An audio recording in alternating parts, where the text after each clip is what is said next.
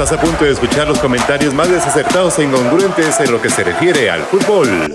Nada está establecido. Mejor lleguemos a una conclusión después de escuchar los comentarios de Ulises Ortega y Alan Padilla. Ellos son Inexpertos FC. ¿Qué tal estará el día de hoy? Bueno, te invitamos a que nos acompañes porque comenzamos.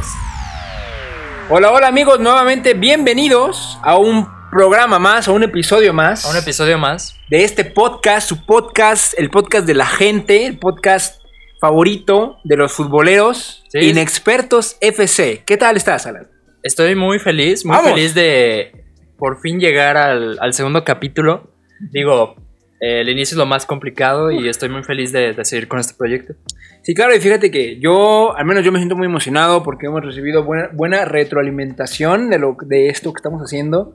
Quizá no mucho, pero uno que otro comentario agradable hemos, hemos leído. Entonces, la verdad es que yo estoy muy emocionado. Yo también estoy muy emocionado, Uli. Hay muchos temas que tocar el día de hoy. Eh, Muchas gracias a la gente que, que nos ha mandado mensajes, que ha comentado, que ha compartido este podcast. La Sí, verdad, Claro. la verdad es que es el principal ah, proveedor del podcast, por así Sí, sí. decirlo. Sí, la gente hace, la gente es la que hace el programa, la que hace el que, que este, que este proyecto tenga éxito. Exactamente. Entonces, pues nada, más que, más que agradecer y pues hay que comenzar ya, ¿no? sí, hay que comenzar con el fútbol, que es a lo que vinimos. Oh, mi Dios, que hay, oh, mi Dios. hay bastante tema, ¿eh? Hay muchos hay, hay temas de muchos que temas hablar. ahorita bastante agradables. eh, pues no sé, se jugaron las copas. Se jugaron las copas Jugaron las de copas. Francia. Bueno, en Francia fue la Supercopa de Francia. Fue la final. Ajá. Fue la final. En Eh, España fue el- fueron las semifinales. La semifinal ya tenemos primer finalista, que es el Barça. Imagínate un, un Real Madrid-Barça en la final. Eh, yo creo que es todo lo, Estaría- que, lo que todo el mundo espera Sí. es ese partido, güey. Sí, porque si es cualquier otro rival, Barça contra cualquier otro que no sea el Real Madrid, ¿quién es el otro? La verdad es que no me acuerdo, es que yo no sigo mucho esa Es- copa. Lo bueno es que no somos expertos. Exacto. Fíjate que la Copa del Rey, de todas las copas de las cinco grandes ligas, a lo mejor sí es buena, claro, pero la que más me gusta a mí es la, la de, las de Inglaterra, que es la FA Cup, ¿no? Está, está muy interesante, de hecho creo que el, el siguiente partido es City United y es semifinal. Sí, va a ser Sí. un muy buen Sí, partido. porque ya, ya hay finalista el Tottenham. El Tottenham es uno. ajá, creo que City United, si no me equivoco, es la segunda semifinal. El que define el. el- No, no te creas, no, ya, ya hay finalistas. ¿Quiénes son? El City Mourinho de- del Tottenham. Ok. Es Pep contra Mourinho en la final. Tienes razón. O sea, entonces imagínate qué partidazo. ¿Y el partido de semifinales fue contra este equipo de octava división? ¿O esa es otra copa? El.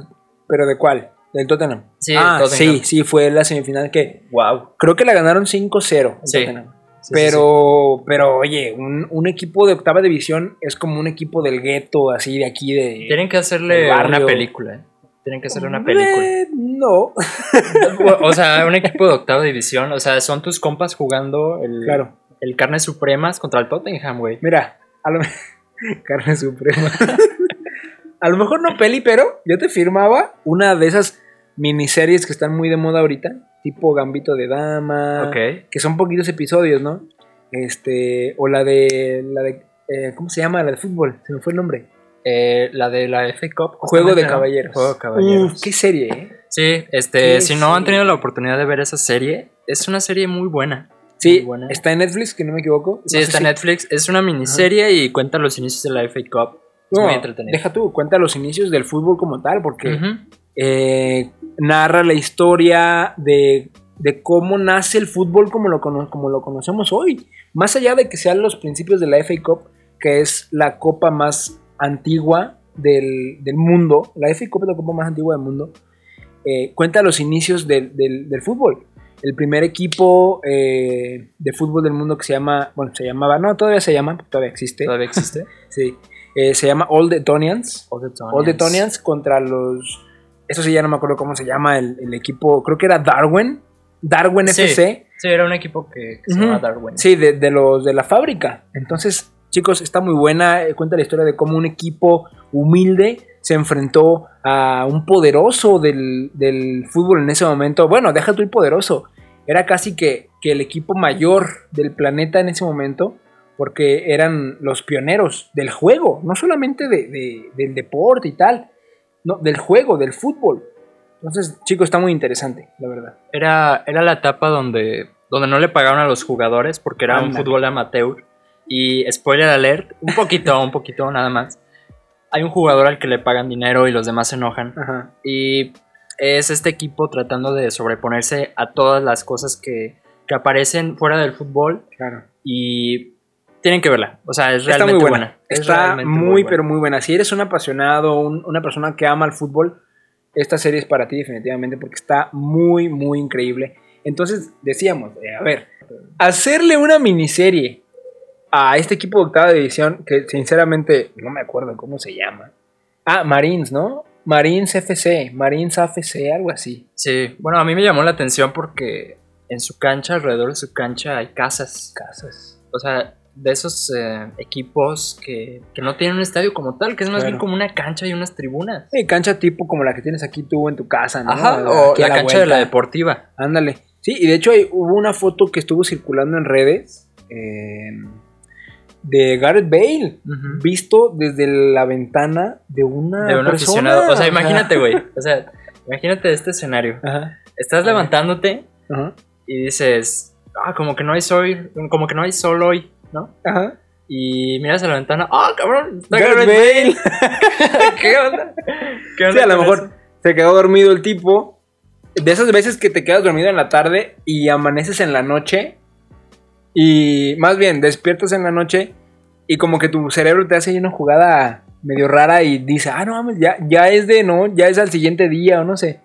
Te levantas, abres la ventana y ves ahí a Gareth Bale, ves ahí a, a Son. ¿Tú qué haces? No, yo... ¿Qué más puedo hacer? Ni modo, no puedo entrar al partido No, no podrías. porque ya está... ¿Le gritas desde ahí? No, me pongo a verlo, a lo mejor grabarlo, como lo hizo el tipo este. No te creo, güey. ¿Qué crees que haría entonces? No, es que conociéndote, yo no creo que nada más veas el partido. O sea, a lo mejor, ¿sabes qué? Lo más que hubiera hecho, eh, tratar de verlo de más, más de cerca. O sea, a lo mejor salirme de mi casa, eh, ir a verlo ahí cerquita. No sé, creo que no tenía barda el, el estadio pequeño. Ver a irlo, ir a verlo como si estuviera jugando un equipo aquí en mi casa. Cierto. y verlos de muy cerca y a lo mejor tratar ya al final del partido conseguir un autógrafo, una foto, no hombre. Es lo que yo haría, por supuesto, y a lo mejor y si se hubiera podido. Sí. Quizá muchos de los, sí, quizá mucho de la, muchas de las personas que estaban alrededor del- de ahí de la cancha fueron y tomaron mil fotos. Sí, estaba viendo unas imágenes y eh, la verdad ignoro de qué ciudad sea este equipo, pero los comerciantes de ahí ponían bardas eh, o anuncios, por así decirlo, diciendo bienvenidos Tottenham. O sea, algo es de esas cosas que da el fútbol mágicas. Sí, fue mágico porque eh, a lo mejor era impensable para ellos hace, me- hace unos meses jugar contra el Tottenham en semifinales. En semifinales. wow. Sí, porque esos equipos normalmente son eliminados antes de llegar a, a esa fase. Entonces yo creo que también es un mérito importante del- del- de este equipo de octava división haber llegado hasta la semifinal. Imagínate eso. Muchos jugadores que a lo mejor ni siquiera son futbolistas De profesionales. hecho, de hecho, yo le estaba leyendo que la gran mayoría, o si no es que todos los jugadores de ese equipo, eh, tienen trabajos aparte del Aparte, fútbol. O sea, sí, sí les wow. pagan algo, pero, Ajá. pero tienen trabajos aparte. Entonces está muy impresionante porque llegaron a semis. Y es algo histórico, no solamente en el club este de Marines, no, algo histórico en el fútbol, pero más que nada en el fútbol inglés. Algo, un, hi- un- un hito impresionante. Mourinho estaba en, en la banca ahí, eran unas sillitas. Sí. Eran unas sillitas, no era la típica. esas de la coca, ¿no? Claro, no era casi casi, o sea, no era la típica banca de un estadio multimillonario como lo puede ser Old Trafford, como lo puede ser Stamford Bridge, como lo puede ser el, el- el- tan solo el, el Wembley, ¿no? El estadio de Wembley, que es el estadio más impresionante para mí. Eh, entonces, fue- fueron imágenes curiosas de ver, ¿no? Y que a lo mejor solo puede pasar en la FA Cup. O sea, hay, que, Claro. hay que ser honestos. Nosotros Claro. somos de México y digo, está la Copa MX, pero no es lo mismo para nada. Y, y, de hecho, hablando de, de copas europeas, no, no suele pasar eso muy seguido. La Claro. Copa, la FA Cup, es la única que implementa un sistema de competencia donde participan todas sus divisiones. Es Todas. impresionante. Y fíjate que a mí se me hace bastante también curioso cómo, cómo es que Inglaterra tiene tantas divisiones. Ajá, y Es impresionante. Y no sé por qué. Fíjate, a lo mejor es porque la Federación eh, Inglesa de Fútbol, que en este caso es la FA, eh, quizá como ellos son el- los pioneros del juego, tratan de incluir a todos. Es como si, es como si tú aquí en México armaras un equipo. O, o una persona de esas que tiene mucho dinero y le paga a jugadores para que jueguen torneos amateur aquí en México, semana tras semana, armara una institución. Sea, que no fuera simplemente partidos X de fin de semana, no. Que armara un club y que se metieran a una quinta división mexicana, a una sexta división mexicana. Así, pero, pero aplicado en fútbol inglés. Entonces yo creo que lo permiten, permiten que suceda debido a que no quieren dejar a nadie excluido de, de, pues, del juego que ellos mismos crearon. sí, seguramente debe ser un negocio. Efectivamente, claro que hay, hay un negocio, pero no tanto como a lo mejor en la Premier League. Sí. ¿no? Que es la primera división, que no, hombre, ahí, todo, ahí casi todos los equipos son multimillonarios. Sí, eh, bueno, hay que recordar que la liga eh, inglesa está separada de la federación. Ajá. Hubo una especie de revolución, por así decirlo, donde la liga Premier se separó de la, de la federación, implementó un eh, otro esquema económico y es, y es por eso que les está yendo muy bien, digamos, eh, hasta los equipos eh, un poco eh, más eh, ¿Humildes? por así decirlo, tienen, digamos, los sueldos de los jugadores, pues, pues ahí, ¿no? Y que esto en otros países no sucede. La. FA Cup es un, un tema aparte, hablando de fútbol, y no parece que vaya a ocurrir en otros lados. En México no va a ocurrir jamás, No, no, es imposible. digamos, porque eh, es un sistema distinto. Aparte que en México, pues no, no podría suceder porque no hay equipos eh, de la talla de, de a lo mejor una tercera de Inglaterra, una cuarta de Claro. Inglaterra, donde son equipos pequeños, pero están bien definidos, ¿no? Sí, claro, por ejemplo, en la, en la Championship, que es la segunda división de Inglaterra, hay equipos muy buenos. Equipos muy buenos, tipo, no sé, el Fulham que ascendió a primera división apenas esta temporada, eh, pero estaba en la Championship. Em, el Leeds United también estaba en la Championship, ascendió a la Liga eh, Premier de Inglaterra. Entonces, yo creo que sí. Ah, no sé, a lo mejor te refieres a que la segunda liga inglesa, al menos la segunda, eh, es tiene un nivel igual o hasta mejor que la Liga MX. Bueno, ahí entraríamos en un debate interesante. Híjole. No estoy seguro, no estoy seguro, Uli, pero no estoy seguro porque en la Liga MX, de todas maneras, hay un buen nivel económico. Hay Hay, nivel. muchísimo extranjero. Muchísimo Sí hay extranjero. nivel, pero la verdad es que la Championship, yo he visto uno que otro partido de la Championship y es una buena liga. Sí, sé a qué te refieres. o sea, por ejemplo, te lo, te lo comentaba hace poco, el Bolton está en, en la cuarta Uh. división, creo. El Bolton Wanderers. Y Bolton Wanderers era un equipo de primera, o sea, Era un jugó equipo de- Jared Borghetti ahí. O sea, era un equipo de primera. Y puede pasar que un equipo de segunda suba a primera y sea campeón. Le pasó a Campeón. Leicester. El Leicester, ajá. O Leicester. Le- Leicester, ¿no? ¿Cómo se dice? Seguro yo, el otro día me enseñaste un video, ¿no? Ah, de, sí, sí, De una pronunciación correcta, creo que es Leicester. Sí, tengo, El- tengo que es Leicester. El Leicester City. O Leicester para los compas. El Leicester. El El, Leicester. equipo de la leche. Bueno, ese, sí, o sea, ¿sabes quién es? No, no recuerdo bien cómo se llama, pero creo que se llama Andy King. Andy King del Leicester eh, estuvo con el equipo desde cuarta división, tercera división. O sea, fue campeón con el Leicester en de tercera para segunda, de segunda para primera y en primera. Entonces, nada más que siento que a lo mejor de repente no se le da tanto, tanto reconocimiento a él como a lo mejor a Jamie Vardy. No, que Jamie Vardy, uff. Y hasta ahora sigue siendo goleador del Leicester. Uf, no, no, no. El Jamie Vardy, neta, te juro que es un caso impresionante. Impresionante. Casos que solamente pueden pasar en la, en la Liga de Inglaterra. Él creo que estaba retirado, ¿no? Mm, no retirado, pero jugaba para un equipo bien humilde, creo que en cuarta división, no sé, pero un equipo de fábrica. Él, él trabajaba en una fábrica. Entonces imagínate, imagínate, en un plazo de, ¿qué te gusta? Bueno, desde 2016, cuatro años, ha, jugado, ya jugó un mundial, ha sido goleador. Eh, no, no, no, una cosa bárbara, porque él empezó en la Liga de Inglaterra, en la primera división, ya, digamos, grande, entre comillas. ya con una edad avanzada, creo que tenía 20, no recu- 28, 29, porque ahorita tiene 34. No, entonces tenía como 30, Alan. Sí, no, no es muy joven ahora. Y de hecho no empezó muy joven. No, tenía 30 años cuando ganaron la, la, La liga. La Premier, sí. La- imagínate. Entonces, es un ejemplo muy, muy grande de, de que nunca debes de rendirte. si quieres alcanzar tu sueño, por ejemplo, si ahorita tú quieres ir a jugar y ser campeón con el León, si lo quieres en serio, Bueno, sí. no te rindas. Eso pasó en Inglaterra, Uli. Bueno, sí, en Inglaterra. Digo, no es por ser muy pesimista con mi país, pero. Pero aquí hay unos temas muy escabrosos. Eh, sí, era un ejemplo, era un ejemplo. Pero digamos. Podcast motivacional. sí, pues, que quieres hacer algo. Que quieres hacer algo. Sí, que quieras hacer cualquier cosa. y- Entonces, no te rindas, ¿no? Y Jamie Vardy refleja eso mucho con lo que hizo con el Leicester. Con el Leicester City. Pero, bueno, hay que dejar ya la Premier. Hay que dejar Premier. la Premier. Y otro tema que podemos tocar en este segundo episodio, eh, que es de los temas más hablados en cuestión de fútbol. Lo hablan chicos, lo hablan grandes, lo hablan medianos, lo hablan... Todo el mundo lo habla, todo el mundo que le gusta el fútbol lo habla. Para ti, Uli, ¿quién es el mejor jugador de la historia? Podemos hacer tres episodios de esto, yo sé. Sí. Es que es un tema muy. Es, es muy complejo. A, a lo mejor habrá gente que pueda decirte luego, luego. O sea, le haces la pregunta y te lance un Maradona, te lance un Messi, te lance un Pelé, un Cristiano. A lo mejor poniendo eh, por encima el sentimiento.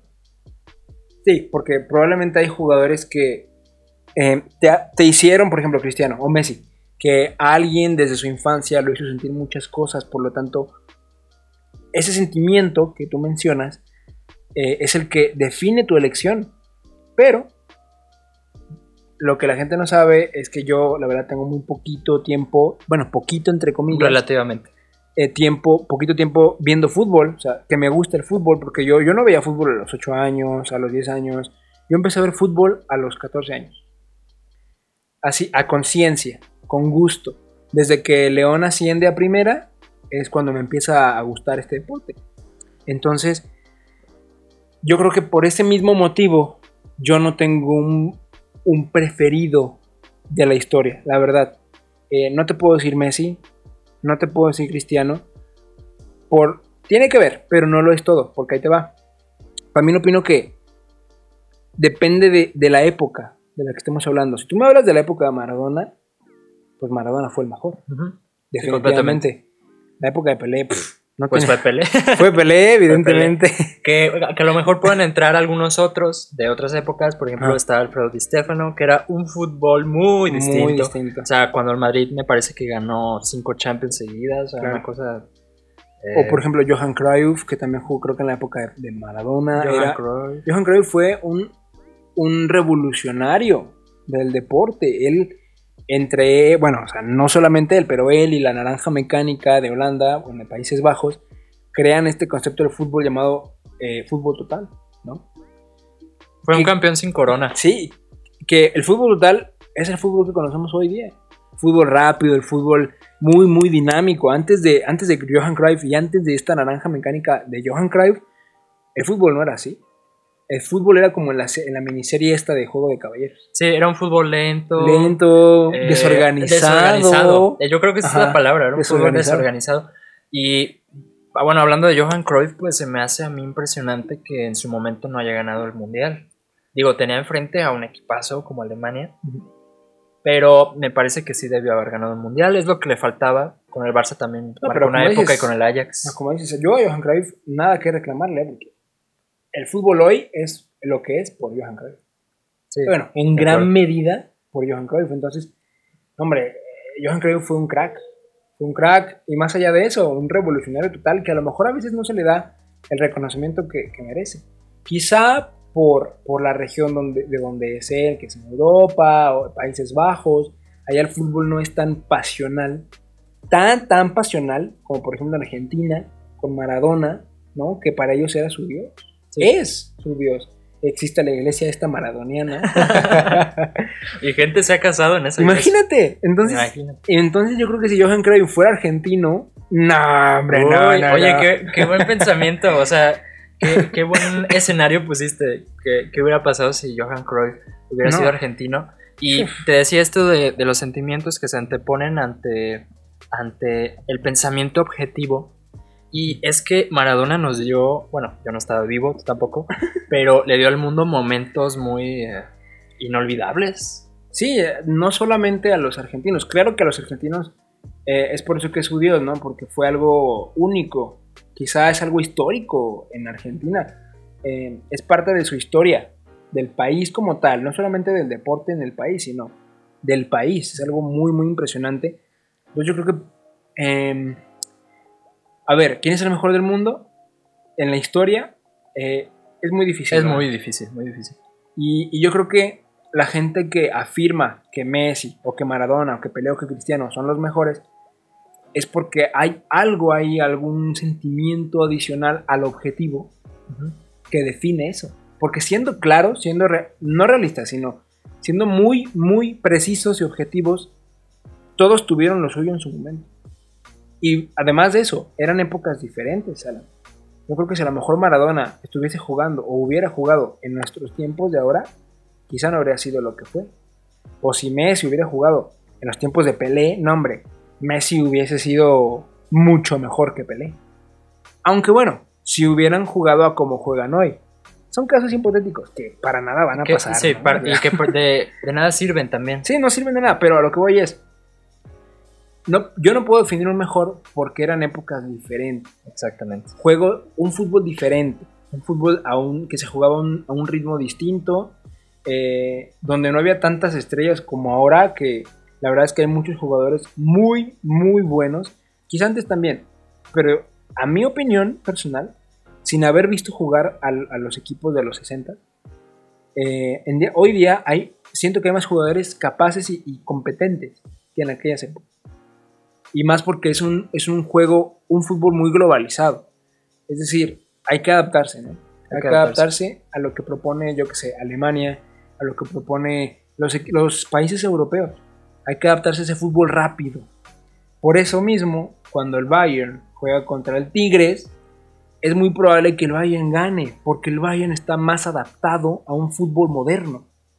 Bueno, Alemania siempre lo ha sido, por eso siempre ha sacado jugadores técnicamente muy buenos, tipo Kroos, tipo, ¿quién te gusta? Eh, este Miroslav Klose, que técnicamente en su posición, no, man, eran una joya. Eran una joya, ¿por qué? Por la disciplina que manejan en Alemania, cómo preparan a los niños desde chiquitos en una ideología eh, de mucha disciplina y mucha técnica. ¿Tú cuándo has visto a un jugador alemán regatear 10.000 jugadores y luego meter gol? Es muy raro. Es ¿no? muy raro. A lo mejor, a lo mejor Leroy Sané es un jugador distinto en Alemania, Siento un juego muy más atrevido, más atrevido, Ajá. muy brasileño, por, por decirlo de alguna manera. por decirlo de alguna manera, pero casi no se dan esos casos. No, no, no, no se dan esos casos y tiene mucho que ver con lo que tú dices, o sea, de dónde vienes, este, cómo te educaste, todo esto tiene mucho que ver. Y volviendo a la pregunta inicial, la verdad es que yo no, no sabría decirte tampoco qué jugador ha Es sido el mejor de la historia. Estamos hablando de un siglo de fútbol, ¿no? Más o menos, a lo mejor un poco más, a lo mejor un poco más, pero de fútbol profesional un siglo. Y muchos jugadores han pasado, cada quien tendrá sus propias opiniones. A lo, a lo mejor un, un, este, un señor un poco más adulto te puede decir, no, bueno, Pelé, es que no viste jugar a Pelé, Pelé este, se llevaba a todo mundo y le pegaba como Dios. Y a lo mejor los de Maradona te pueden decir, bueno, es que Maradona marcó una época. Marcó época. Se fue a Europa y fue al- a, a triunfar con el Napoli. Y, y para ser honesto también, si tú le vas al Barcelona no vas a decir que Cristiano Ronaldo ha sido el mejor No. de la historia. Y al revés, si eres de Real Madrid, no puedes decir tan abiertamente que Messi es el mejor jugador. del Sí, pero podemos hacer un ejercicio. Podemos hacer un ejercicio, podemos basarnos en las cosas objetivas, Claro. en las cosas que se pueden medir, en eh, objetivos medibles de cada jugador. Y basándonos en eso, pues, ¿qué creen? Que no tengo una respuesta. Porque, porque Messi no, no ha ganado el mundial, Cristiano tampoco. Ah, Eh, Maradona sí lo hizo, Pelé también, ganó Mira. dos. ahí te va. Objetivamente es muy difícil para mí elegir a alguien mejor del mundo, pero yo no soy del Barça, pero la verdad es que Messi, yo lo he visto jugar a través de, los- de estos últimos años, 6 años, 7 años. Siempre es un gusto muy grande verlo jugar. No importa si es mañana que lo ves jugar o, o hace 5 años, es que es, un, es otro nivel, es otra, es otra cosa. Es otra onda. Es otra onda. Llevas de otra onda. Es otra cosa, es una cosa completamente diferente porque tan solo aquella, aquel partido contra el Bayern que todavía sigue perdida la cadera de Boateng. Ahí está, está por ahí en algún lado Sí, del Camp Nou. no la han encontrado, ¿eh? No la han encontrado. Ese partido me acuerdo, creo que muchos lo vimos. Lo vimos. No, no, no, no, no, qué cosa, Alan, no. Yo estaba fascinado ¿Pero por qué? Porque lo viste. porque lo vi, porque lo viví, porque lo sentí. Sí. Entonces, a ver, si tú me preguntas, ¿quién es el mejor jugador del mundo? Bueno, de la historia. Bajo esos criterios, Messi. Ok, ok. Palabras este, fuertes, fuertes. Messi. Y qué bueno que está grabado. Sí, porque... Porque luego te avientas frases como. Para mí, Griezmann es el mejor no, de la Griezmann, historia". no de la historia, pero para mí ha sido mi jugador preferido desde que yo veo fútbol. Porque es el jugador que más sentimientos me ha transmitido. Porque el fútbol es eso, el fútbol es una transmisión de sentimientos bonita. Y por Ah. eso la gente lo sigue. ¿Sabes? Porque es muy agradable ver los pases, cómo los jugadores de repente se mandan unos pases tremendos. Y lo que te hace sentir, porque el fútbol hace vibrar. Entonces, bueno, si me preguntas de esa forma, Messi es el mejor del mundo. ¿Por qué? Por eso. No te puedo decir cristiano, porque es del Real Madrid. Empezando desde ahí. Pero, pero, pero, pero, pero, no quiere decir que Cristiano sea mal jugador o que no me guste. No, hombre, me encanta. La verdad es que hoy, hoy en día que Cristiano ya no está en el Real Madrid, puedo decir que me encanta. Neta, me encanta, me fascina. Es un es una máquina. Es una máquina. Una máquina hecha y derecha y no, no, no. A su edad hay jugadores que se están retirando. Claro. Hay que decirlo. Pero si te fijas, hay un, una respuesta para todo lo que puedas llegar a argumentar. Por ejemplo, tú me dijiste, Messi para mí es el mejor del mundo por su talento nato, bla, bla, bla, bla. Y yo te puedo responder, pero Messi cuando ha aparecido en momentos importantes.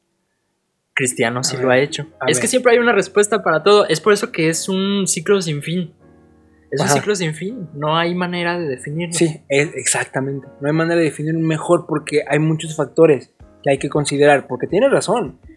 Messi no es que se desaparezca en momentos importantes. A ver, pudo haber, pudo haber ganado ese mundial de no haber sido por, por Higuaín. Sí, no, sí, sí, sí, hay que decirlo, hay que decirlo. Higuaín, te mamaste duro. o Te sea, mamaste sí, duro. Pudo haber ganado el mundial. Bueno, también eh, Messi tiene un poco de, de culpa, vamos a decirlo así. Porque, mira, ahí te va, bien sencillo. Si Cristiano juega una, mundial, una final de un mundial, Una mundial. A ver, si Cristiano juega una final de un mundial, son mayores las probabilidades de que lo gane a que lo pierda. ¿Por qué? Porque es Cristiano. Sí. Y en momentos así, El no, gen ganador. sí, ¿no? se crece, pero se crece muy fuerte, muy fuerte. ¿Qué no va a suceder? O no sé, Portugal no va a llegar. no sé. O sea, Yo no sé. qué bueno que queda guardado esto. A lo Yo mejor no me sé. equivoco, ¿no? Pero Portugal en el papel no parece una selección que va a llegar a una final. A ver, a ver. Está yo, Félix, ver. ya lo sé. Sí, yo, Félix, porque a ver, no, no solamente yo. Tiene a Bernardo Silva, que si bien no es el mejor jugador del mundo, es bueno. Es bueno. Tienen a, a Brunito Fernández, que está haciendo un excelente trabajo en el United. Obviamente mi, mi hermoso, ¿no? Mi hermoso niño Joao Félix, que es un crack. Y de aquí a 2022, que es el Mundial, va a ser aún más crack. Firmado donde quieras, ¿eh? Donde quieras, firmado que Joao Félix para 2022 va a ser estrella mundial. Si no, si no lo es ya. Y Cristiano, que fíjate que yo he fantaseado mucho con la idea de que Cristiano, para el final, para, para el final, para el 2022, no sé, anuncie tipo Zidane, que se retiró en el Mundial 2006, después de jugar esa final que perdió.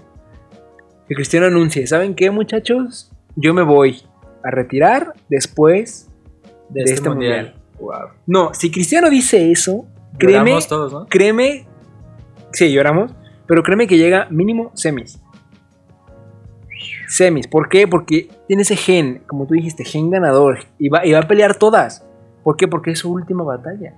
Me estás haciendo cambiar de opinión. ¿no? Sí, ¿Qué pues. está pasando? Sí, pues, porque Portugal no tiene mal equipo, Alan.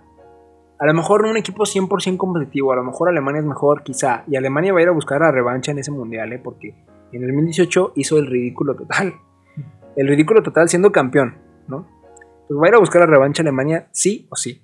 Con Werner, con Sané, con Kimmich, que Kimmich es un crack total.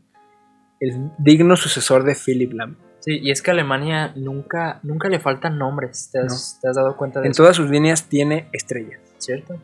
O sea, y en cada generación. Sí, Otra- claro. A otras Ajá. selecciones no les pasa eso. Exacto. Ha habido eh, generaciones muy malas de Francia, la de 2010. Uf. Ha habido generaciones muy malas de Argentina. De México, es que decir, ¿verdad? Bueno, Pero siento que Alemania es de esos países que se pueden dar ese lujo de, de en cada generación tener Leyendas. cinco jugadores que, que son de renombre. sí, claro, leyendas totales. Sí, Tipo Lam, tipo Oliver Kahn. ¿Quién te gusta? Eh, Miroslav Klose. Miroslav Klose, o sea, goleador histórico. goleador histórico de los Mundial. mundiales. O sea, entonces, creo que Klose ganó el mundial, ¿no? En 2014, sí, estaba en ese, Estaba en ese estaba en ese equipo. equipo, wow. Y de hecho en ese mundial se convirtió en máximo goleador. Máximo goleador, ¿cierto? Y lo hizo contra Brasil. O sea, muy doloroso, muy doloroso, porque Ronaldo era el máximo. el goleador. máximo con 16, 15. Creo que Klose tiene 17. Ajá. Es el récord. Mm, Sí, lo superó como por uno o dos. Por uno o dos, wow.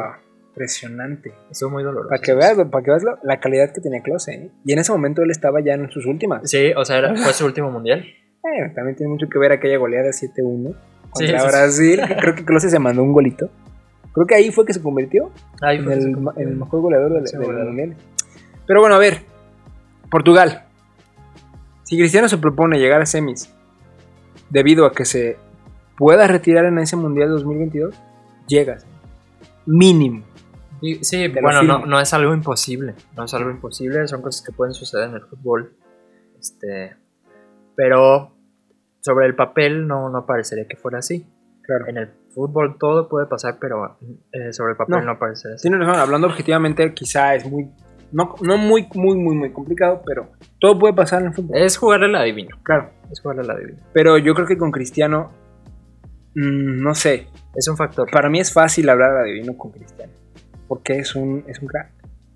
Es un crack. Yo, yo en esa ¿Tú parte. sientes, perdón, tú sientes que Cristiano está más cerca de ganar un mundial que Messi? Sí, Ok, definitivamente. ok. Definitivamente. ¿Por qué? Porque va a ser el último mundial al parecer de los dos. Di- Ajá. Eso sí, yo no sé si se retira en el 2022, en el- después del Mundial, pero sí será el último Mundial de los dos. Entonces, mm, tanto ambos en su momento futbolístico, siento que Cristiano sigue siendo una bestia. Messi también, por supuesto, es un, es un tocado por Dios. Pero Cristiano tiene más, esa, esas, esa, yo cómo lo puedo decir, Eh, esas ganas, ¿no? Esas ganas. Porque Messi siento Messi, en sí, ocasiones sí, que sí, se siente cómodo, Ya sé qué vas a decir. que dice, bueno, ya gané todo. No, y espérate, o sea, en el Mundial 2014, cuando llegaron a la final, imagínate, lo estaban criticando por Ujú. falta de ganas. O sea, yo me acuerdo. Sí, o sea, no, es mal jugador, para nada es mal jugador, ni para nada se le critica su calidad, ni su, ni su gran leyenda. Pero la verdad es que en ese, en ese factor de mm, gan, hambre de ganar, Cristiano le gana a Messi. Así te lo dejo claro. Cristiano le gana a Messi. En, ese, en esa parte. Y es verdad. ¿Cuándo has visto tú que Cristiano te remonte un 2 a 0 en Champions contra el Atlético de Madrid? Digo, perdón, que Messi, Que remonte. haya remontado. Jamás. No. Jamás. Y Cristiano sí. En aquella eh, derrota fatal del, del Atlético contra el- la Juve, que Cristiano metió tres goles. Viniendo de un partido donde el Atleti había sacado una ventaja 2-0. Cristiano te mete tres, ¿por qué? Porque quiso. Sí, y lo dice, yo voy a hacer esto, yo me voy a echar Claro, el equipo. y lo dijo. Lo dijo, dijo, voy a cual. meter tres goles y los mete. Messi no hace eso. No, Messi no y hace no, eso. no lo hace. Es la diferencia. Es la pequeña, gran diferencia, vamos a decir. Pero no estoy diciendo que Cristiano sea mejor. No. Messi técnicamente tiene ese don que lo hace el mejor. Ahora, Esto. sí ha sido la mejor dupla de, del siglo. Dupla. La rivalidad, ¿te refieres? Sí. Par de dos. Claro. Sí, tuvimos a Ronaldo, tuvimos a Zidane, ¿no? También en el, en el milenio. Digo, el milenio. en el siglo. Bueno, también en el milenio. bueno, eso es mucho decir. Pero bueno, a ver, en el siglo... en la historia. En el siglo, tu estuvo Ronaldinho. Estuvo, a mí, me- a mí me encantaba Totti, la verdad, Totti. Lo vi jugar muy poco ya en sus últimas, pero en los videos que, hemos, que he visto, que están en internet, no, hombre, un jugadorazo tremendo. Había varios. Pero ninguno como Cristiano y, y Messi que se han mantenido en la élite por más de 10 años. más de 10 años. Imagínate eso. Yo creo que eso difícilmente lo vamos a volver a ver tal cual. Que sí, que está Mbappé, que está Haaland, por ejemplo. Pero, si me preguntas a mí, no creo que lleguen, que, que logren una rivalidad como Messi y Cristiano en muchísimo tiempo. No digo que sea imposible, ¿eh? pero en mucho tiempo no se va a volver a repetir tantos años arriba, en el top, compitiendo, eh, generando muchísimos debates en todos los medios, entre amigos. Fue una cosa impresionante. La verdad es algo que yo, de lo que yo me arrepiento en, De no haber disfrutado más. de no haber disfrutado. Que sí, que sí disfruté poquito de la rivalidad, pero no, no los vi yo en su apogeo máximo, ¿sabes? Cuando eran los, parti- los partidos Real Madrid-Barça, que eran un salseo impresionante De acuerdo. antes del partido, después del partido, durante el partido. No lo viví yo porque no me gustaba el fútbol en ese entonces. A lo que voy es, eh, regresando al tema del mundial, en esa parte, en ese factor hambre de ganar, Cristiano gana. ¿sabes? Ok. Entonces, Para ti, Cristiano tiene más posibilidades por eso Sí. mismo. Sí, no digo que sean posibilidades 100%, ah, sí, lo va a ganar, no. Pero tiene más posibilidades que Messi de ganar el mundial. Porque ya 2022, se ha propuesto eso. O sea, ya se lo ha propuesto en mundiales pasados. Ajá, Yo voy a lo que voy. claro. O sea, este pasado también está súper motivadísimo. Los eliminó Uruguay. Eh, pero yo creo que son las militantes del equipo con el que juega. Tú dices que tiene una generación importante claro. con Portugal. Ya veremos, ya veremos. La verdad se viene un, un gran mundial. Ya no falta tanto. Este, esperemos que las circunstancias favorezcan. Ojalá.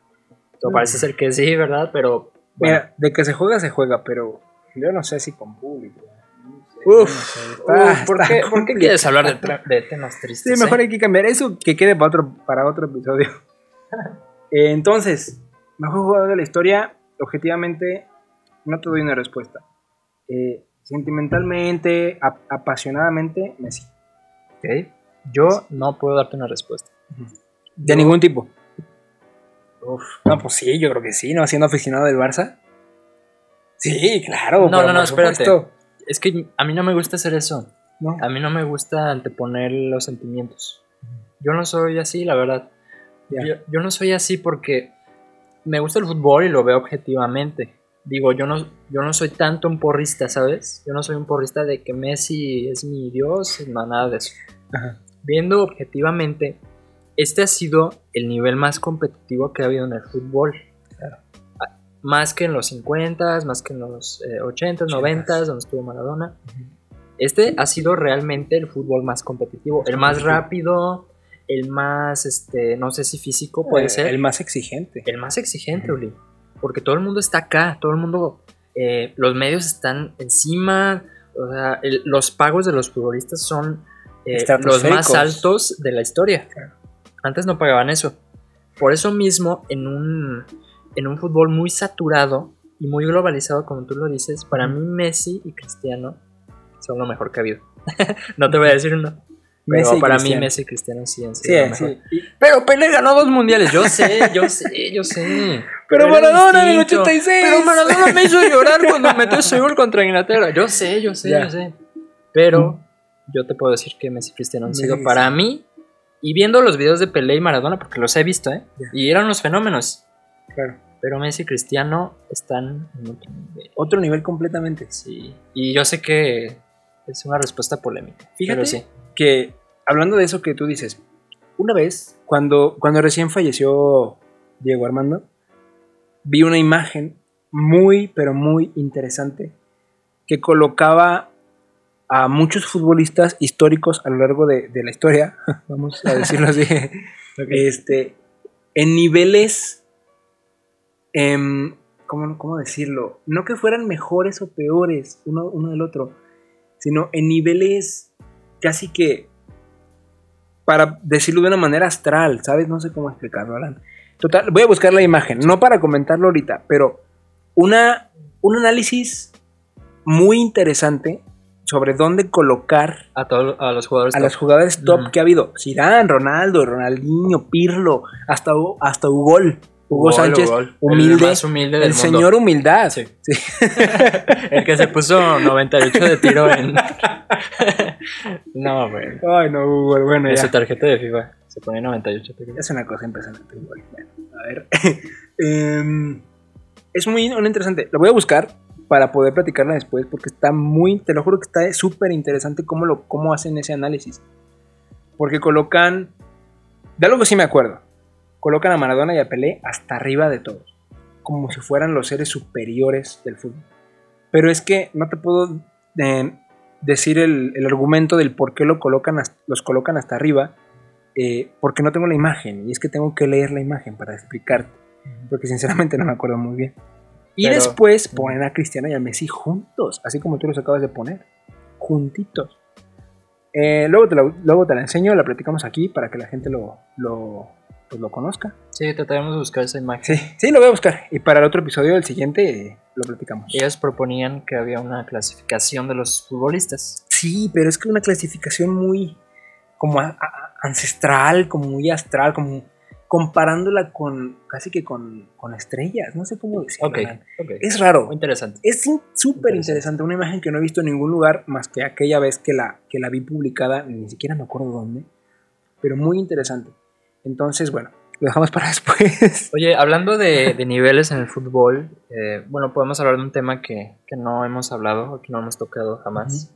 Bueno, llevamos dos episodios, pero no hemos tocado jamás Ah. en estos dos episodios. Ajá. El mundo del FIFA. Nosotros Uf. estamos muy metidos, tú más que yo. Híjole, Híjole, hermano. Eh, yo soy más de partiditos, este, con, con la chelita, ¿no? Un partidito de vez en cuando. Modo Tú- carrera, ¿no? modo carrera y en profesional. No, no es cierto. En, en clase mundial. clase mundial. Es Digo, mundial. Digo, no está tan mal. Pero tú estás un poco más metido en el tema de Food Champions y en el tema de, de los torneos profesionales, por Claro. así decirlo. Claro. ¿Tú qué piensas de eso? ¿Piensas que es el futuro? ¿Piensas que es el presente ahora mismo? ¿Piensas que hay gente que se puede dedicar a eso? es presente y futuro. No solamente el FIFA. Los juegos, como se están manejando ahorita en estos tiempos, que son profesionales. Hay ligas profesionales, hay equipos de fútbol virtuales. Está Dux Gaming, que es de España. eh, está Falcons, que también. Ese, ese equipo, Falcons, es de César Aspilicueta. ¿Él lo hizo? Él lo hizo, Wow. él es, es propietario del, del equipo, pero son equipos virtuales.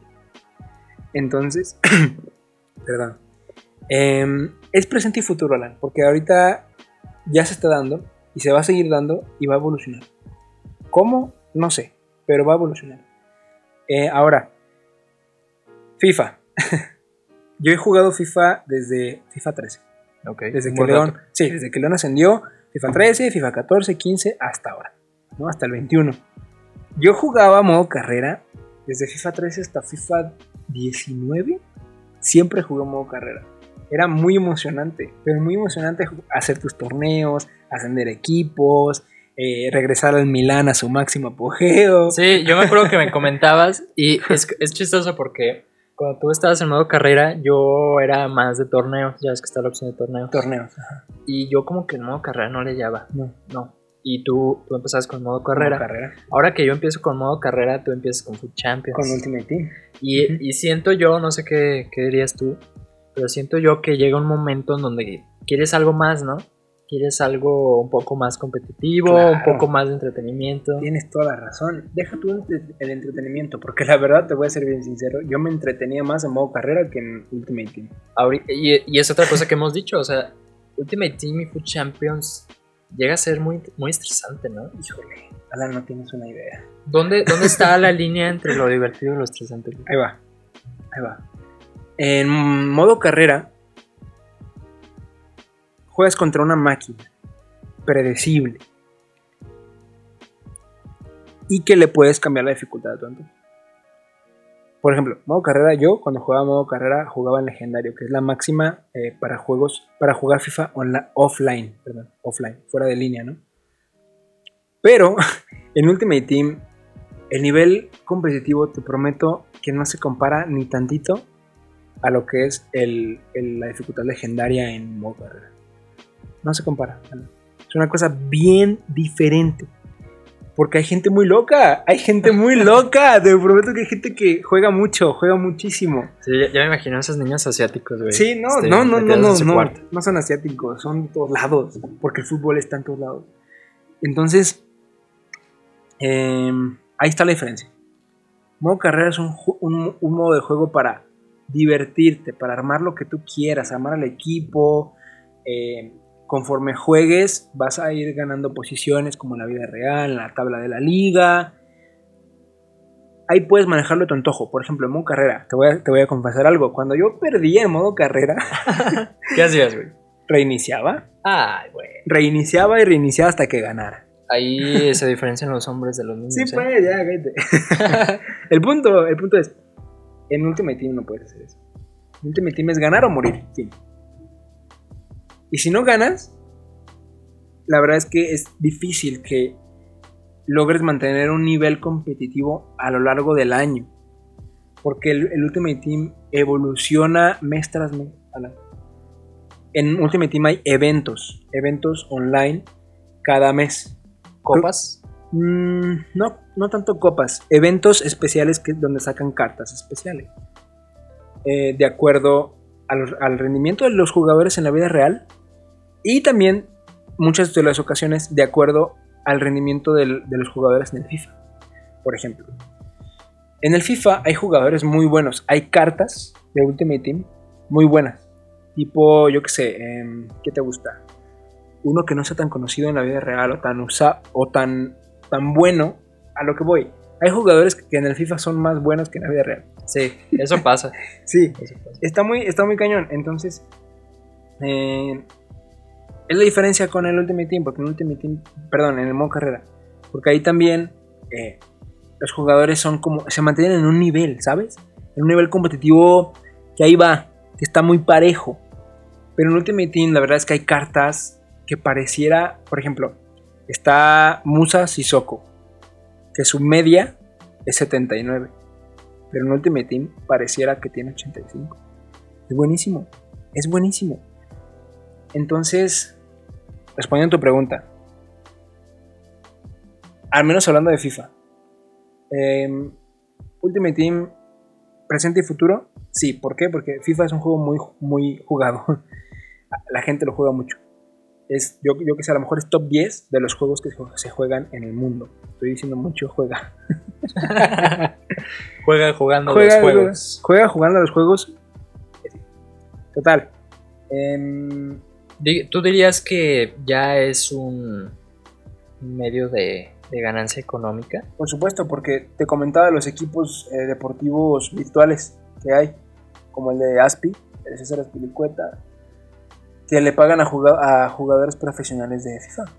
Está Gravesen, es muy bueno eh, ese tipo, es español, es muy, muy bueno. De hecho, de él he aprendido mucho porque fíjate que en el FIFA, claro que tienes que ser hábil ¿no? con el control, jugar bien, pero hay, hay más factores Pero hay más mentales. factores, sí.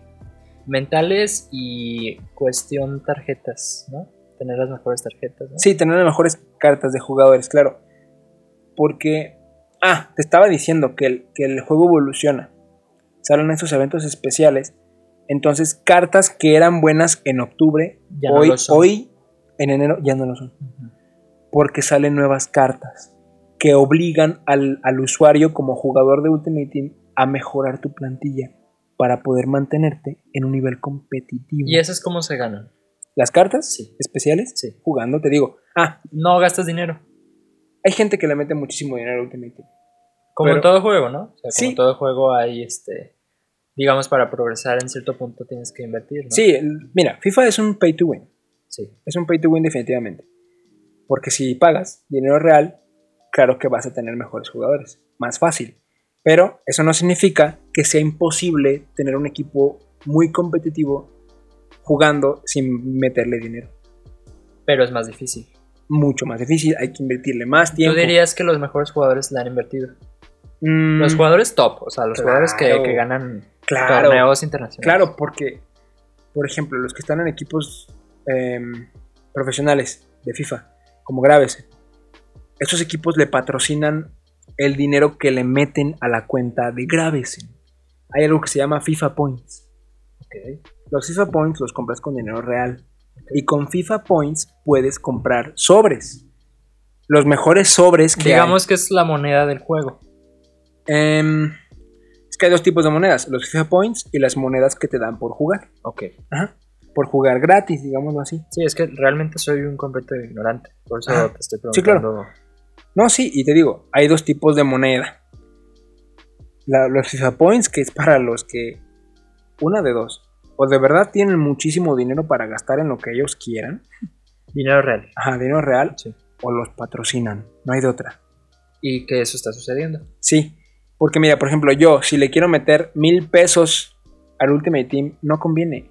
Solamente meterle mil pesos no conviene porque cuando abres sobres, sí ubicas más o menos cómo está esa onda de abrir sobres. Sí, de hecho he visto videos de gente que rompe pantallas de la emoción por Sí. abrir sobres.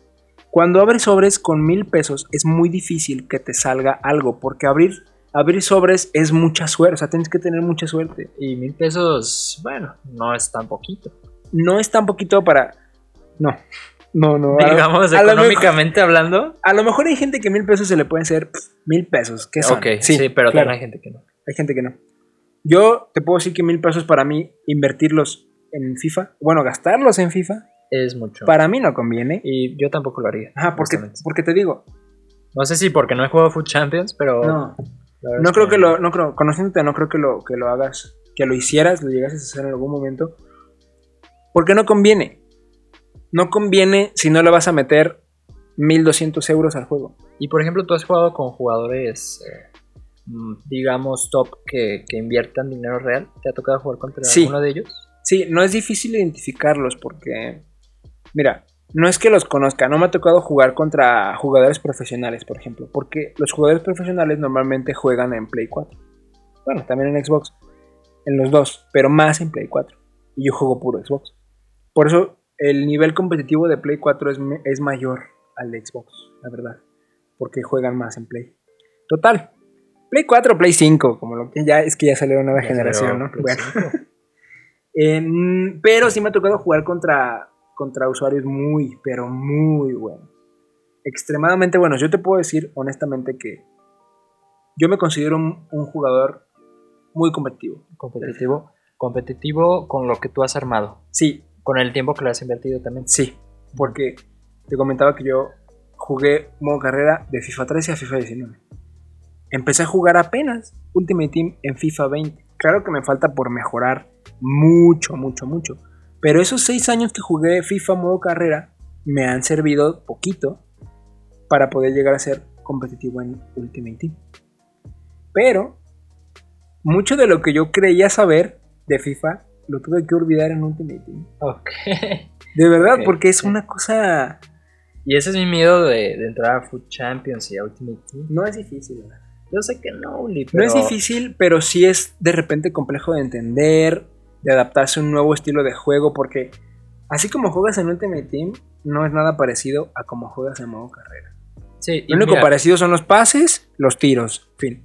Ok, ok, y mira, yo digo, no es por creerme un ser superior ni nada de eso, pero invertir el tiempo y, y digamos, sí, sobre todo el tiempo, ¿no, Uli? O sea. Sobre todo el tiempo para, para tener un buen equipo. Siento que no podría lograrlo, a lo mejor como tú lo has logrado, pero pues toda la suerte del mundo para ti, o sea, todo el éxito, porque al final de cuentas, pues es una inversión de tiempo lo que Sí. haces. Y aparte que a ti te gusta, yo, yo te digo no, prefiero no por por el tiempo y por el tema de, del estrés que a lo mejor pueda llegar a causar el juego. Oh, ahí, ahí te va. Que imagínate, me estreso con el modo carrera. Imagínate. Yo también me estresaba mucho en modo carrera. Bueno, no siempre. Ahí te va. Justo ahora, en FIFA 21, no le estoy invirtiendo tanto tiempo en- al juego porque ya más o menos sé qué onda. ¿no? Ya estoy acostumbrado a Ultimate Team. Pero en FIFA 20 te juro que sí le invertí, pero mucho, mucho, mucho. Pero hoy en día ya me aburre jugar entre semana Ultimate. Porque, no sé, ya no hay... una vida. Sí, también. Ok. Pero más allá de eso, es que yo ya nada más juego yo em, de jueves a sábado o domingo. que son los días en los que están activos las competencias de FIFA, que es Division Rivals y Food Champions, que son los, los modos de juego dentro de Ultimate Team que te pueden dar recompensas.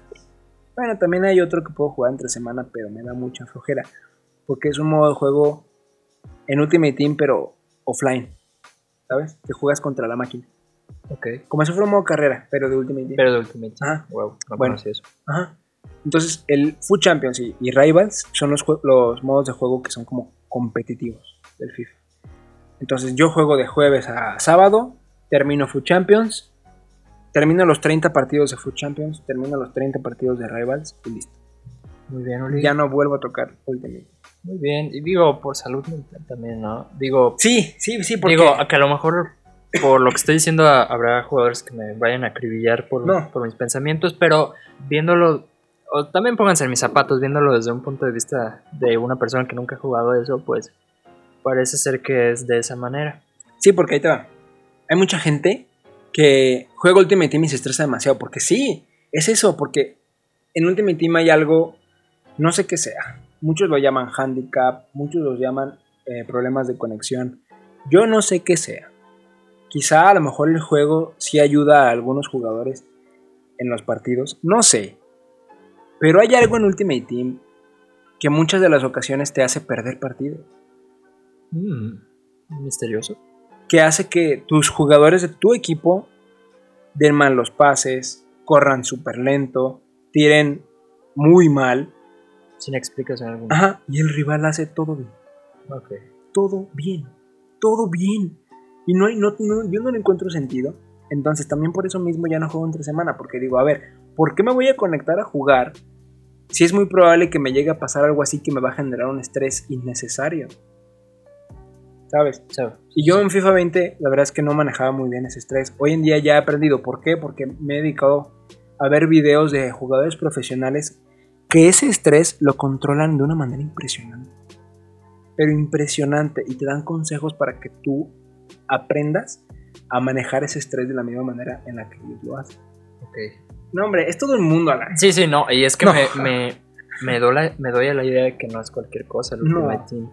Bueno, No. podemos cerrar el podcast con un tema distinto. A ver. Podemos. Sí, dime. ese tema Ultimate Team hay más tela donde cortar, pero vamos a dejarla hasta ahí. Un día hay que hacer un podcast de Ultimate Team. Ultimate Team, me parece muy bien. Con, ya que nos lleguen comentarios de la gente. Mira, porque de hecho yo creo que también es, es válido que la gente nos diga, ah, mire, pueden, pueden hablar de esto, traten de hablar de esto, tal, ¿no? Es que hay ¿Qué opinas muchísima de tela de, que- de que cortar en todo, en todo rubro. En cualquier tema, Sí, en cualquier sí. tema de, de fútbol. Entonces, bueno, vamos a pasar ya a otro para no ser tan repetitivos en un solo tema. Muy bien. Podemos cerrar, por ejemplo, con el tema del fútbol latino. No hablamos mucho del fútbol latino, digo, somos mexicanos y, y podemos tocar un poco el tema de quién puede ser el, el equipo que, que pueda trascender en esta Liga MX de, de inicios de enero a agosto. El campeón recientemente fue la Fiera. ¡La Fiera! Fue la Fiera. ¿Tú, ¿Tú qué piensas? ¿Puede llegar a campeonar otra vez? Híjole, yo lo veo difícil. Porque. O bueno, no tan difícil, pero ahí te va. Ya empezó la Liga MX. Ya empezó. Perdió León 2-0. Digo, la jornada 1. Jornada Ya 1 empiezo a justificar aquí. con pocos titulares, Sí, claro. ¿no? Jugaron los chavitos de 17, casi casi. Entonces, más allá de que de ver probabilidades de que León gane, claro que me gustaría, claro que me gustaría, pero más allá de eso, híjole, siento que el fútbol mexicano es mucho de negocio, es un negocio a veces muy sucio, muy pero muy sucio. A lo mejor me equivoco, a lo mejor no, pero creo que es una realidad distinta a lo que pasa, por ejemplo, en, Inglaterra, digámoslo, porque en México sí siento que hay mucha corrupción en fútbol. En todos lados, en todos lados, pero en el fútbol no, es, no se exenta de esa corrupción.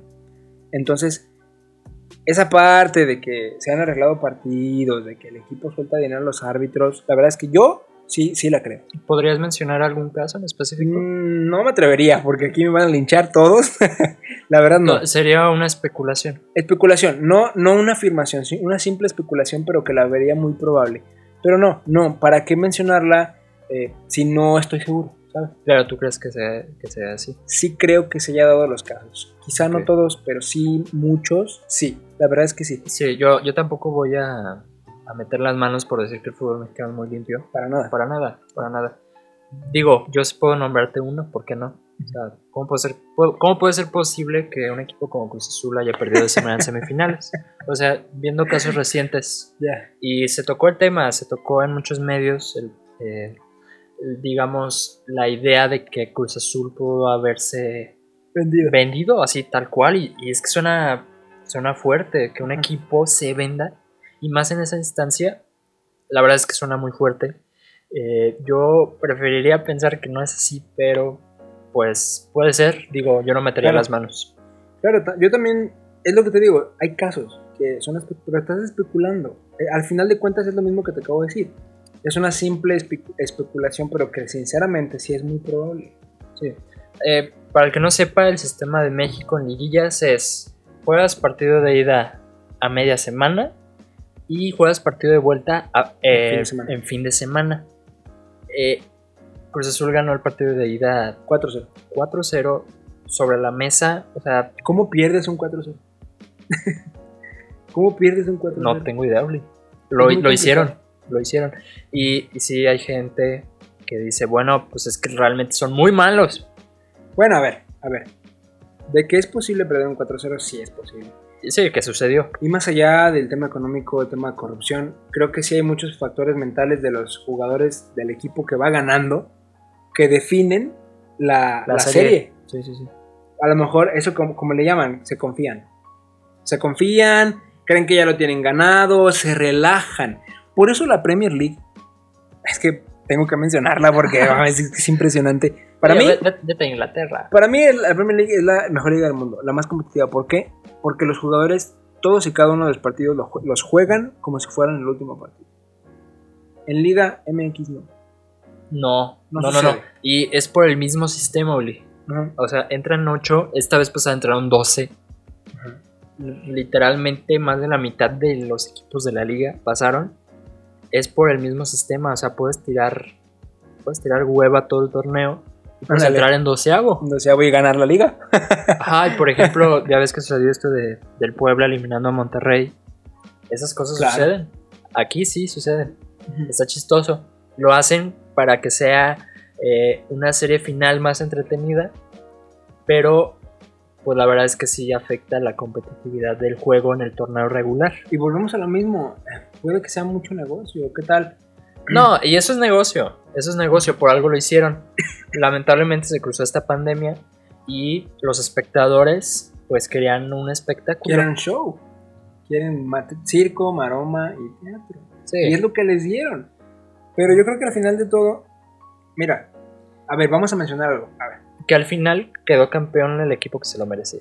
sí, Y no por ser aficionado de León, la verdad es que el León era el que mejor jugaba al fútbol y lo ganó. todavía. Lo ganó. La verdad es que sí, eso de León sí. Te lo firmo donde quieras, es verdad.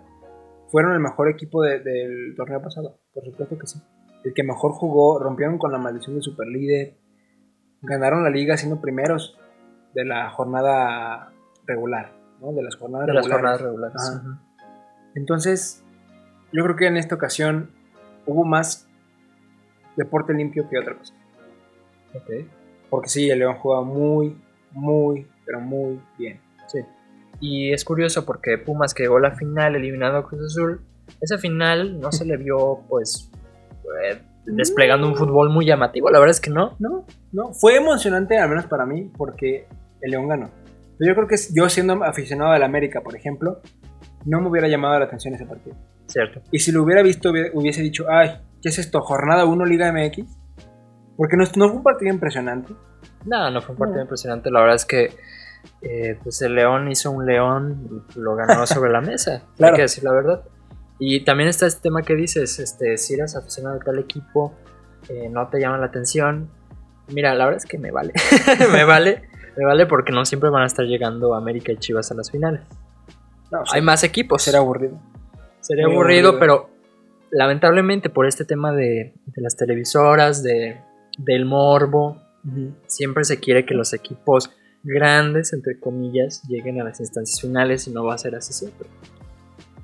Que también podemos debatir qué equipo es grande y qué no. O sea, yo te puedo decir que América y Chivas no son grandes por muchas razones. 100 años de historia y tienen, ¿qué? 12 títulos. Y con el dinero que tienen, o sea, Claro. por favor. Pues yo no sé. Fíjate que en cuanto a la Liga Mexicana, eh, híjole, es que América grande, Chivas grande. Lo que pasa es que yo jam- a ver, si de por sí tengo poquitos años viendo fútbol, ahora la Liga MX la- no casi no la veo. La verdad es que no, yo nada más veo cuando ya es liguilla, porque los partidos de jornada no te culpo, regular, ¿eh? No te culpo. partidos de jornada regular, fíjate que yo he intentado ver partidos de jornada regular, le he dado una oportunidad, he dicho, Es- bueno, A ver, ¿qué partidos has visto, güey? a ver, por ejemplo, una vez vi eh, un Tijuana. No creo que era Tijuana Pachuca, porque estaba aburrido. Dije, ah, bueno, vamos a verlo. ¿Cuál es, cuál es el problema? Ah, es que también tú. Acabó 0-0. sin emociones, sin nada. Y dije, bueno, está bien. Luego intenté ver un América Chivas una vez. No me acuerdo si era liguilla o jornada regular. Pero también acabó 0-0. Y dije, a ver, es- este dice que es el mejor partido del- del- de México. Y, la verdad es que estuvo aburridísimo. Estuvo pero muy, muy aburrido. Entonces, a lo que voy es, cada vez que quiero dar una oportunidad a la Liga Mexicana, me decepcionan. A menos de que ya sea liguilla. Sí, la liguilla y como está establecido así, eso va a ser lo más emocionante. Y por alguna razón muy curiosa, los equipos empiezan a desplegar un fútbol que no se les había visto Claro. En Todas 18 las- jornadas. Para ti, ¿quién gana este torneo?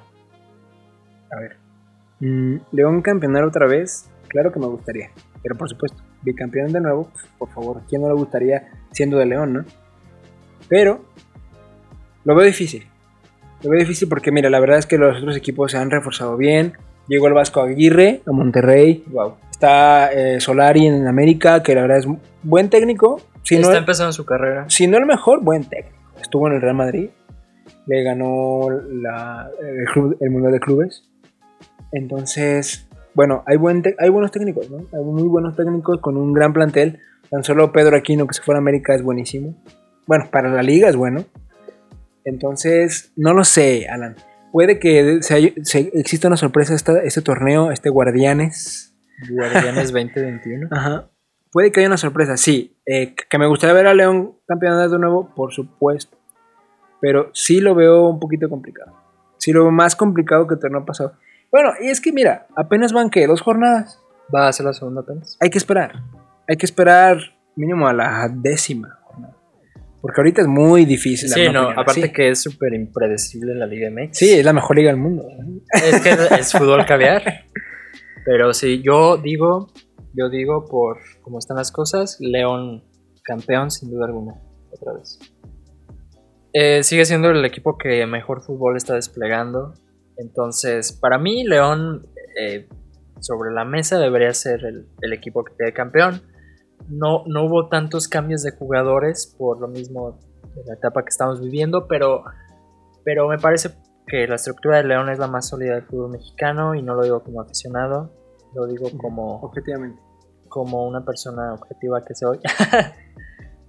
me parece que León gana esta liga. Pues es que yo estaría muy de acuerdo contigo en lo que dices, pero es fútbol. Y No, y fútbol mexicano. Fútbol mexicano, cualquier cosa puede pasar. Ojalá que tengas toda la razón. Sí, a lo mejor haciendo Irapuato y gana. Irapuato. ¿no? Haciendo toros de Celaya. Toros de Celaya. Ganan la liga. Los brujos de San Pancho, La Jaiba Brava. el Correcaminos. Ándale. Correcaminos es el mejor equipo de la historia de México. Así es. Bueno, pues con este tema vamos a cerrar, ¿no? Ay, sí, hay que cerrar porque hubo bastante contenido, ¿eh? Hablamos de muchas cosas. No, aquí tirando temas. Sí. Por temas no. Pum, pum, pum. Por temas no paramos. ¿Cómo va? Trucutru, trucutru. Truco. Truco, Traca, traca. Pues bueno, Muchas gracias, Uli. gracias, Alan. Nuevamente, un episodio más. Bueno, apenas es el segundo. Un episodio más, el segundo, el inicio es lo difícil y de aquí vamos para arriba. Sí, así es. Y, y- y a lo mejor, quizá, eh, temas. Nos faltaron temas por hablar. Por supuesto que nos faltaron temas por hablar. Pero es lo mismo. Hay, hay tela de donde cortar. Entonces, quizá si no hablamos de uno u otro tema, no desesperen, que ya llegaremos a ese punto. Así es. Bueno, les invito a que me sigan en mis redes sociales. Estoy en Instagram como AlanFersP. Estoy igualmente en Facebook como AlanFRSP y a ti cómo te pueden encontrar. Uli? A mí en Instagram como horro-uli04. Horro O-R-R-O. Y todo lo demás que ya dije. y en Facebook. Facebook, Ulises Ortega Rodríguez. Síganos en nuestras redes sociales, publicamos buen contenido. Sí, eh, y próximamente estará disponible la página de Inexpertos FC. Todavía hace falta eh, ahí ajustar eh, y afinar detalles, pero próximamente estará disponible para que nos puedan seguir y puedan eh, ver más contenido de fútbol. Así es, próximamente la página de Inexpertos FC. Estaremos subiendo mucho contenido. Estaremos subiendo obviamente los episodios. Así que vayan a buscarla, ojalá ya esté para, para cuando ustedes escuchen. Si no, pueden buscarla en un lapso de algunos días. Y nos vemos para el tercer episodio en una semana aproximadamente. Una semana. Estamos grabando esto el 13 de enero para que estén en contexto. Y les agradecemos mucho. Nos vemos después. Gracias por todo chicos. Hasta luego. Bye.